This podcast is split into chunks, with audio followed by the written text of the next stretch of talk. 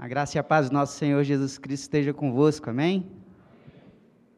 Para mim é uma alegria muito grande estar aqui hoje, novamente. A igreja em que eu mais fiz parte como membro em toda a minha vida, né?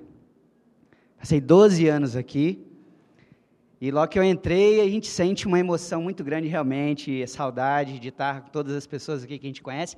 Muitos a gente não conhece mas alguns outros que nós conhecemos, realmente nosso coração palpita, né? Sem dúvida alguma, sentimos sempre a responsabilidade do, sen do Senhor em, em nós de estar transmitindo a Sua palavra, mas muito mais quando vemos pessoas tão queridas e tão próximas da gente, né? Para quem não sabe, né, eu casei no ano passado, tenho um ano de casado. Minha esposa Fernanda está ali, depois o irmão está escondido do lado do Josa ali. Mas tem sido um ano maravilhoso, está sendo uma bênção realmente. Te agradece até pastor Mateus irmã Teresa pelos conselhos, que talvez eles nem saibam, mas muito nos falou o coração. Irmã Teresa, eu falei uma vez com ela, né, no seu consultório, ela não sabe como fez diferença aquela palavra para a minha vida. Eu agradeço muito a Deus pela vida dela. Irmãos, eu queria convidá-los a abrirem suas Bíblias em 1 Pedro 4, do versículo 12 ao versículo 19. 1 Pedro, capítulo 4, versículos de 12 a 19. Diz assim a palavra do Senhor: Amados, não se surpreendam com o fogo que surge entre vocês para os provar, como se algo estranho lhes estivesse acontecendo mas alegrem-se à medida que participam dos sofrimentos de Cristo, para que também, quando a sua glória for revelada, vocês exultem com grande alegria. Se vocês são insultados por causa do nome de Cristo, felizes são vocês, pois o Espírito da glória, o Espírito de Deus, repousa sobre vocês. Se algum de vocês sofre, que não seja como assassino, ladrão, criminoso, ou como quem se intromete em negócios alheios Contudo, se sofre como cristão, não se envergonhe, mas glorifique a Deus por meio desse nome, pois chegou a hora de começar o julgamento pela casa de Deus. E se começa primeiro conosco, qual será o fim daqueles que não obedecem ao Evangelho de Deus? E se ao justo é difícil ser salvo, que será do ímpio e pecador? Por isso mesmo, aqueles que sofrem de acordo com a vontade de Deus devem confiar sua vida ao fiel Criador e praticar o bem. Vamos orar? Senhor Jesus, Deus amado, nós nos colocamos, Senhor, diante do teu altar, diante da tua amada igreja, Senhor, para, Senhor, transmitir aquilo que tu colocaste em nosso coração, Pai. Senhor, sentimos em nossos ombros, Senhor, a responsabilidade de falar a tua palavra, Senhor, e de estar também carregado de emoção, Senhor, por ver pessoas tão queridas, Pai. Que tu possa nos acalmar, nos dar tranquilidade, Senhor, e que tu possa, Senhor, se, simplesmente me usar apenas como instrumento teu. Que somente teu nome seja glorificado aqui, Senhor. Que teu nome resplandeça, Senhor, e que possa fazer algo diferente na vida de cada irmão que está aqui, Senhor. Tudo isso nós te pedimos e agradecemos em nome de Jesus. Amém as atitudes do cristão em meio ao sofrimento. Que atitudes o cristão deve tomar quando passa por sofrimento? Vou contar uma história que talvez muitos até conheçam. Sem dúvida alguma, é uma história muito conhecida. Um senhor chamado Horatio Gates Spafford era advogado, professor de jurisprudência médica, foi diretor do Seminário Presbiteriano em Chicago. Em 1871, ele perdeu todos os seus bens num grande incêndio que houve. Tudo que ele tinha foi perdido. Dois anos depois, em novembro de 1873, ele planejou fazer uma viagem com a sua família, sua esposa e suas quatro filhas. Só que por causa de alguns problemas nos seus negócios, ele adiou a sua viagem mandando sua família antes. E a sua família foi de navio Mas antes de chegarem na Europa, aquele navio se chocou com um outro barco e veio a naufragar. As suas quatro filhas morreram, somente sua esposa se salvou. Ela foi socorrida por um barco e, quando foi levada à terra, assim que chegou em terra firme, tomou providências de mandar uma mensagem para o seu marido. Mandou uma mensagem telegráfica dizendo: Saved alone, salva sozinha. Seu marido, consternado com a mensagem, foi logo ao encontro da sua esposa, partiu, também de navio. Pediu então ao comandante do navio: quando estivermos passando no local onde ocorreu o acidente, por favor me avise. E logo que eles passaram, chegaram naquele local, ele foi avisado. Foi ali, exatamente naquele local, em que ele recebeu a, a inspiração para escrever um poema. It's well with my soul. Tudo está tranquilo com a minha alma. Tudo está bem com a minha alma. Esse poema, traduzido para o português, né, foi traduzido para a nossa língua como Sou Feliz. A letra desse poema foi transformada num hino que muitos nós conhecemos. Hino que está no cantor cristão e hino que está no cantor no inário para o culto cristão. A primeira parte diz assim: Se paz a mais doce me deres gozar, se dor a mais forte sofrer, ó seja o que for, tu me fazes saber que feliz com Jesus sempre sou. Sou feliz. Nós não podemos comparar o sofrimento que Horácio teve com o sofrimento também que passavam os discípulos de Jesus que estavam na dispersão, os quais são os destinatários dessa carta de 1 Pedro. Primeira, a carta de 1 Pedro, no início, quando os irmãos vão ver no capítulo 1, está dizendo: aos eleitos de Deus, peregrinos dispersos no ponto, na Galácia, na Capadócia, na província da Ásia e na Bitínia, escolhidos de Deus que estavam dispersos por todo aquele momento, esse foi o pessoal que Pedro se dirigiu. E o sofrimento deles também era árduo, porque estavam sofrendo constantemente ameaças de perseguição. Só que, diante de, de situações tão drásticas como estas, pessoas que viveram em épocas completamente diferentes tomaram atitudes semelhantes. Atitudes de louvor a Deus, mesmo em meio ao sofrimento. Não se conheciam, nunca se falaram, nunca se viram. Tomaram atitudes semelhantes. Hoje, nós vivemos num mundo também muito conturbado, muito atribulado. Às vezes temos a tendência de considerar que nunca o mundo foi tão conturbado. Parece que estamos vivendo os dias de Mateus 24: guerras, rumores de guerras, fomes, terremotos em diversos, lugar, em diversos lugares, traição, ódio, enfim, amor frio, justamente por causa do aumento da maldade no mundo.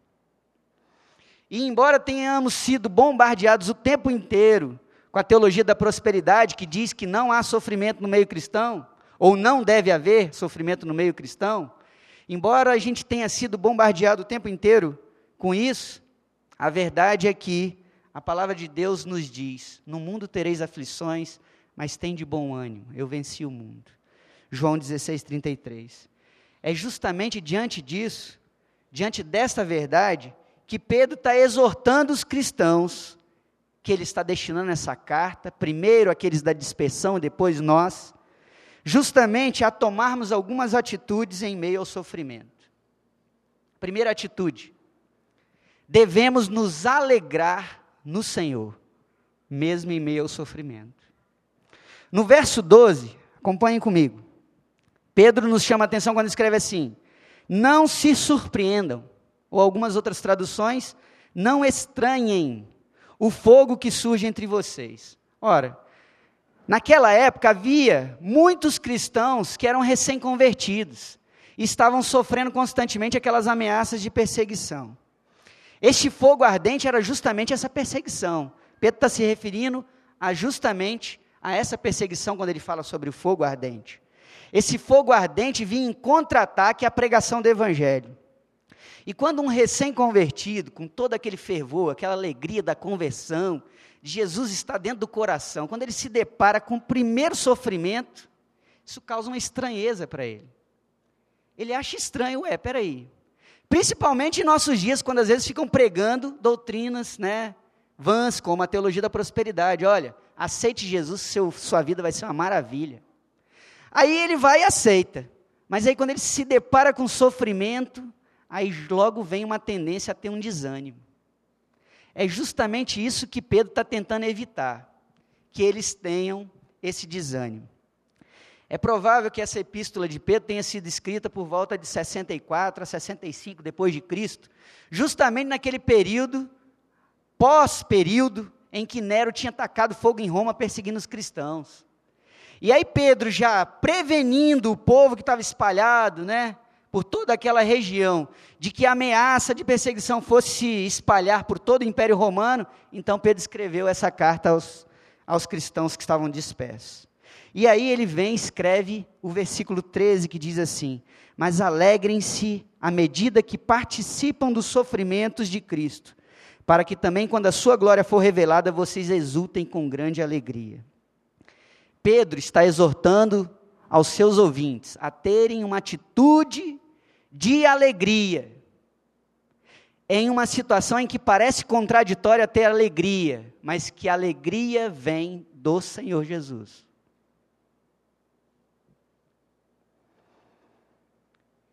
Em outras palavras, Pedro está dizendo assim: olha, a aprovação é um privilégio, além de ser uma coisa normal no meio cristão.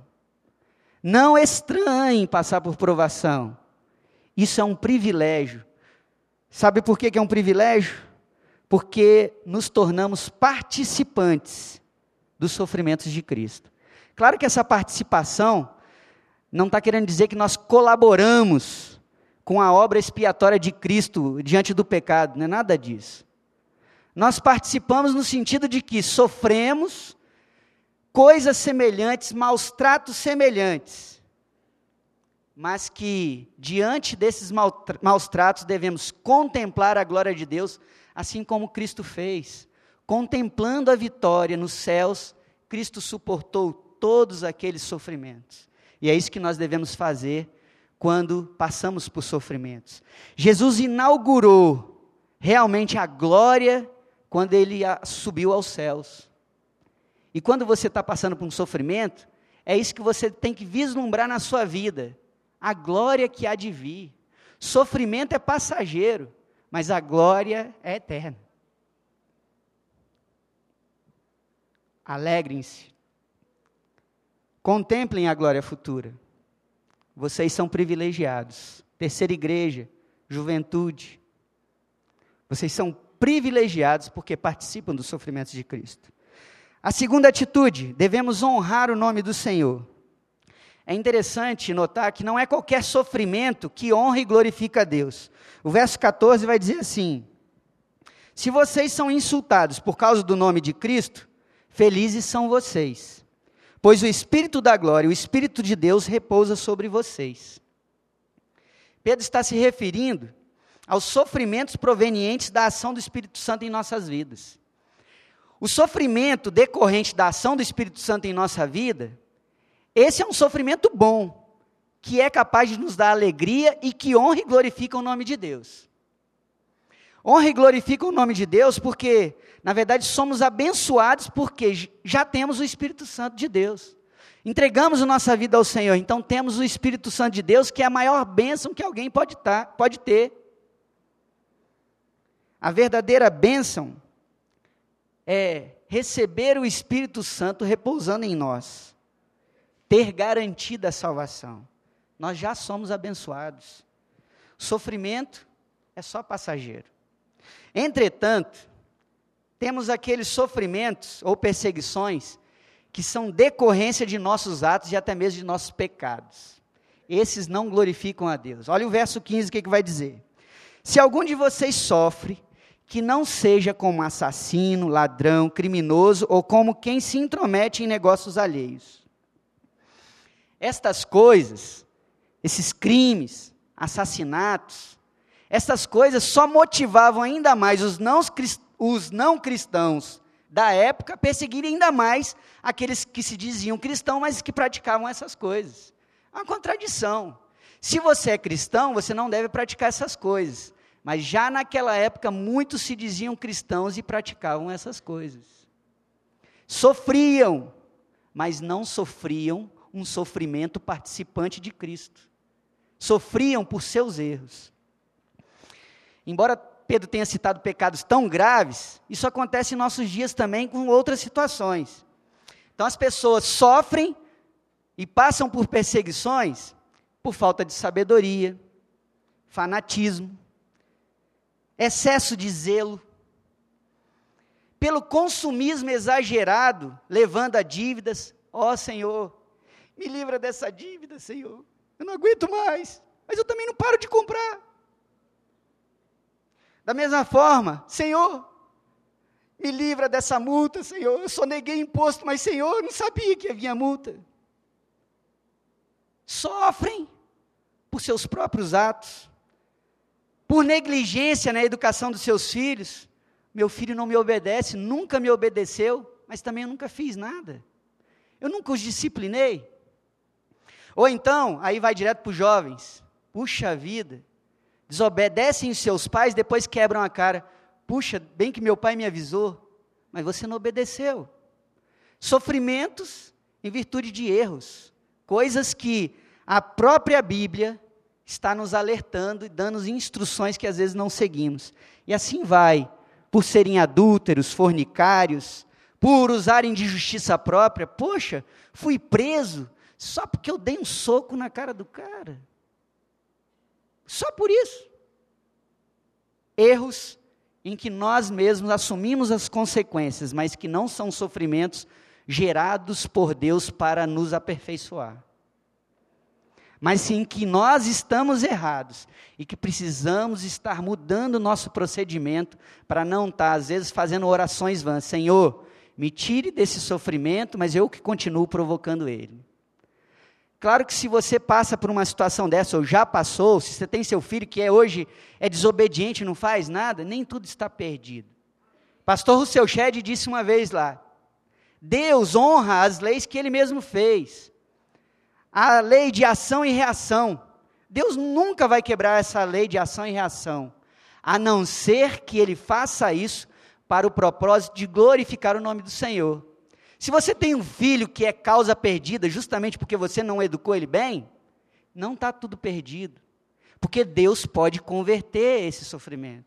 Deus pode transformar essa situação em que você errou numa situação mais abençoada estas coisas, só que esses erros jamais serão capazes de honrar o nome do Senhor.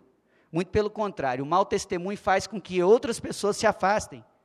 Pessoas que não conhecem a Jesus estão cada vez mais distantes, muitas vezes por procedimentos errados dos cristãos. E muitas vezes aqueles que já se entregaram a Jesus, às vezes entre aspas, às vezes está num processo, se afastam justamente por causa de escândalos. Saem da presença do Senhor justamente por maus testemunhos. Não glorificamos a Deus como praticamos essas coisas. Só que o verso 16 diz: Contudo, se algum de vocês sofre, aliás, contudo, se sofre como cristão, não se envergonhe, mas glorifique a Deus por meio desse nome. Ter o nome de cristão é uma honra, para os cristãos, isso era uma ameaça naquela época, quando eles foram chamados pela primeira vez, né, lá em Antioquia da Síria, né? Atos 11 vai dizer isso. Aquilo ali, as pessoas às vezes davam essa nomenclatura justamente para humilhar os cristãos. Da mesma forma como hoje, para a sociedade aí, ser crente é algo ruim. No meu trabalho mesmo, olha, meu trabalho tem de tudo. Tem adúltero, tem, se bobe... tem sonegador de imposto, tem tudo lá. Aquela pessoa que só fala besteira, tem de tudo. Mas eles só falam mal do crente. Tem um colega meu que fala assim: eu odeio crente, odeio crente. Mas ele não fala mais mal de ninguém, só odeia crente. Só que ser crente deve ser uma honra para nós. Ter o nome do Senhor deve ser motivo de alegria em nosso coração, motivo de glória. Honrem ao nome do Senhor, glorifique-o, mesmo no sofrimento. A terceira e última atitude é que devemos confiar no Senhor e agir. Confiar e agir. A maioria das pessoas se entrega totalmente ao sofrimento, muitas vezes caindo profunda depressão. Parece esquecerem o que o Senhor nos disse, que Ele está no controle de todas as coisas, Ele é soberano. Deus tem o controle do seu sofrimento, Ele sabe o que você está passando. Glorifica o nome do Senhor. Não se entregue para esse sofrimento, mas haja e confie. O verso 17 diz: Pois chegou a hora de começar o julgamento pela casa de Deus, e se começa primeiro conosco, qual será o fim daqueles que não obedecem ao Evangelho de Deus? Esse verso justamente nos mostra o propósito de Deus, mesmo em meio ao sofrimento. O juízo de Deus é perfeito. E ele também passa por nós aqui na terra muitas vezes. Deus às vezes nos coloca em provações, justamente para nos amoldar aquilo que ele deseja para nós. Só que às vezes a gente acha que Deus está distante, e aí a gente lembra da história de Jó. Jó foi um homem que sofreu muito, todo mundo conhece essa história. Jó sofreu, perdeu todos os seus bens, perdeu os seus filhos, começou a sentir sofrimento na sua própria carne. Ainda assim, ele não desonrou o nome do Senhor, mas o glorificou. Mas o sofrimento, à medida que o tempo ia passando, o sofrimento continuando, Jó começou a titubear um pouquinho. Jó começou a pensar que de repente ele não merecia estar naquela situação, já que ele era homem reto e íntegro. E aí ele começou a pensar assim: eu acho que eu vou buscar uma audiência com Deus. Vou falar para Deus o que, que eu estou passando. Na hora que ele vir o que, que eu estou passando, ah, ele vai mudar a minha história. É porque ele não deve estar sabendo. E aí Jó fica querendo, questionando, dizendo: eu tenho que colocar isso diante de Deus. Só que Deus conhecia o sofrimento de Jó. Então Deus lhe perguntou: Onde você estava quando lancei os alicerces da terra? Responda-me, se é que você sabe tanto.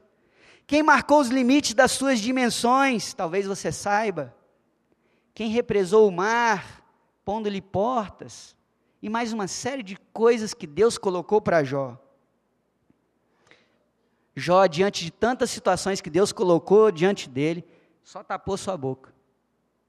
A única coisa que Jó pôde dizer, está lá em Jó 42, 2 e 5.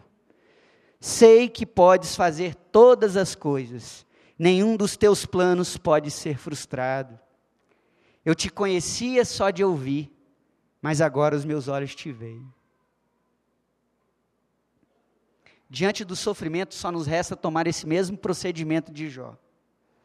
Confiar na soberania de Deus e anunciar a sua vinda quando então todos seremos julgados.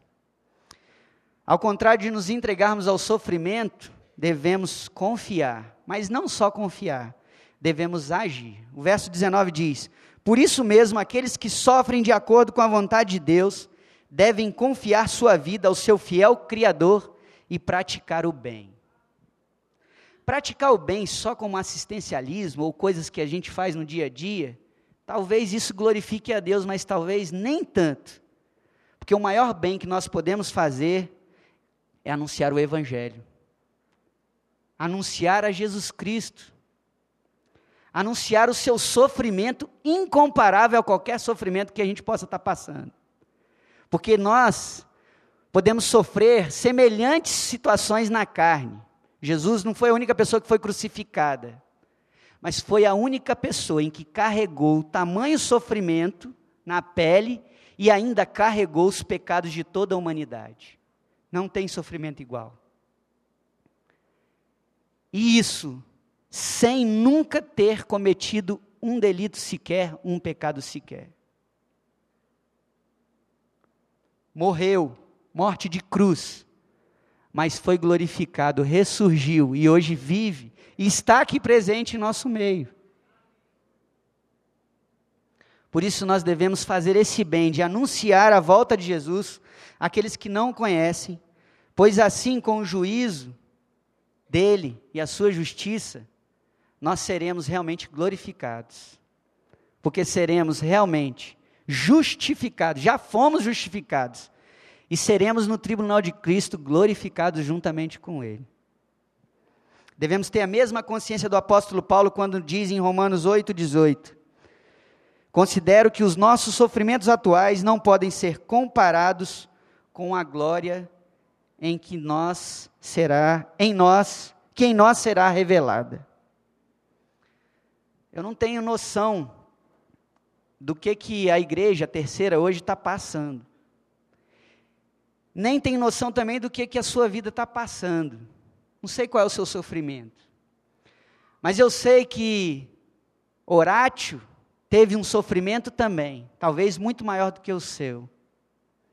Eu sei também que os cristãos que estavam na dispersão estavam sofrendo também muitas perseguições, justamente para anunciar o Evangelho, agindo mesmo em meio ao sofrimento, para que o Evangelho pudesse chegar a nós hoje. Homens que confiaram no Senhor, homens que se alegraram com o Senhor mesmo no sofrimento, honraram o nome do Senhor com as suas atitudes, com o seu bom testemunho, e confiaram e agiram anunciando o Evangelho. Não ficaram de braços cruzados em meio às ameaças. É isso que eu quero colocar hoje para você. Para que você se coloque diante de Deus naquilo que você está passando, em que eu não sei o que, é. Horat Spafford compôs esse lindo hino. A letra dele é muito bonita. Eu queria até que a gente pudesse cantar esse hino, né?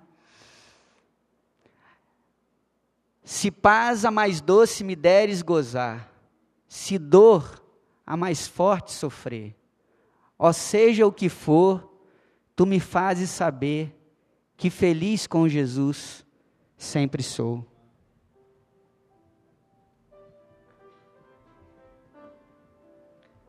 Preste bem atenção nessa letra, cante com seu coração. Mas não somente isso.